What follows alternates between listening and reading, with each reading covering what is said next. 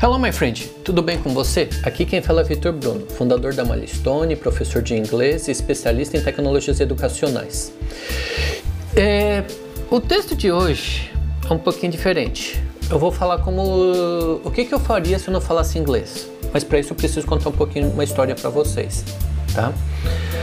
Isso pode parecer engraçado, mas é bem difícil para mim. Eu não consigo imaginar o que, que eu faria se não falasse inglês. Talvez seja uma, um pouquinho de arrogância. Longe disso, pessoal. É uma coisa assim que eu gosto muito de conversar com cada um de vocês e especialmente com quem está assistindo, com quem está me ouvindo, é que eu acho que eu ficaria muito refém das coisas em português. Por exemplo, usar só o celular em português, procurar filmes e livros em português, séries, tudo dublado. Isso perderia um pouquinho da graça, porque eu imagino que a maioria dos vídeos, a maioria dos textos tem toda uma criação original no idioma. Então, isso faz com que eu me reflita um pouquinho da minha infância. Quando eu tinha meus 4, 5, 6 anos, eu não lembro exatamente que idade que era, eu fui para Poços de Caldas com a minha avó. E lá eu vi um tabuleiro de xadrez assim, da altura de uma criança, da minha altura, na verdade. Eu intrigado e tal, perguntei para minha avó o que, que era aquilo. E ela contou que era um tabuleiro de xadrez. Eu, curioso e matuto, que eu era, batuto, né, como eu era quando criança. Eu pensei, ah, vou tentar ver o que que, como é que esse negócio se joga, o que que, que negócio que era aquilo. De volta para casa, perguntei para minha mãe, mãe, o que que era aquilo? Ah, xadrez, tá. E como é que joga? Vitor, eu não sei. Mas a Barça tá ali, tem 16 volumes, o penúltimo dela deve ser com a letra X e vai procurar. Hum, tá, foi o que eu fiz. Peguei, entendi mais ou menos como eram as regras, como é que fazia. E no final de semana fui conversar com meu pai para ver se ele topava jogar comigo.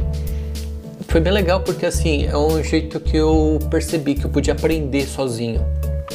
Hoje em dia, com Facebook, com Wikipedia, com Google, YouTube, tem muitas coisas que a gente pode aprender sozinho. Mas naquela época era só nos, baseado em livros. E parei para pensar, poxa, quantas coisas mais devem ter nesse mundo grande, né? Quantas coisas mais a gente poderia aprender se a gente procurasse? E é engraçado a gente parar para pensar nisso. É, o xadrez em si é legal porque ele ensina a gente a ter um pouquinho de estratégia, ensina a gente a pensar três passos na frente. Talvez o mais importante seria pensar nove passos na frente, né? Mas eu não sou um jogador profissional. Nunca quis, nunca fui competitivo para tanto. Mas uma coisa assim que eu sempre pensava é que era interessante você olhar para todos os lados. E isso uma criança criou, criativa, hiperativa mentalmente falando, como o pessoal brincava, né? Lá em casa a gente tinha aquela piada de eu ser hiperativo da sobrancelha para cima e a minha irmã da sobrancelha para baixo, porque ela também estava toda hora correndo e toda hora brincando. E eu lendo. Mas tudo bem. Umas coisas assim que eu parava para pensar e falava assim: tá, e agora? Tô falando, é, tô procurando mais coisa, procurando mais coisa. Mas chega um momento que a gente se pensa, é, se pergunta: e que mais? Não sei.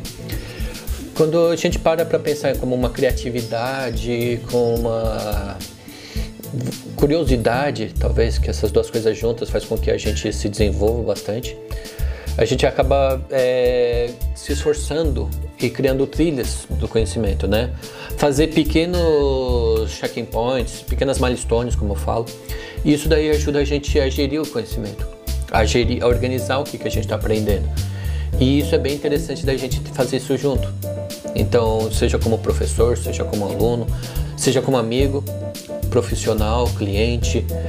Quando a gente começa a equilibrar e fazer esses pontinhos de, de checagem e falar assim, e aí, tá, tá legal, não tá legal? O que, que você acha? O que, que a gente pode melhorar? Isso faz com que a gente possa progredir e muitas vezes é o que é o mais difícil. Às vezes a gente fica com vergonha de dizer que está errado, com vergonha de começar tudo de novo. E não tem problema, pessoal. A gente tem todas as mil possibilidades para fazer isso.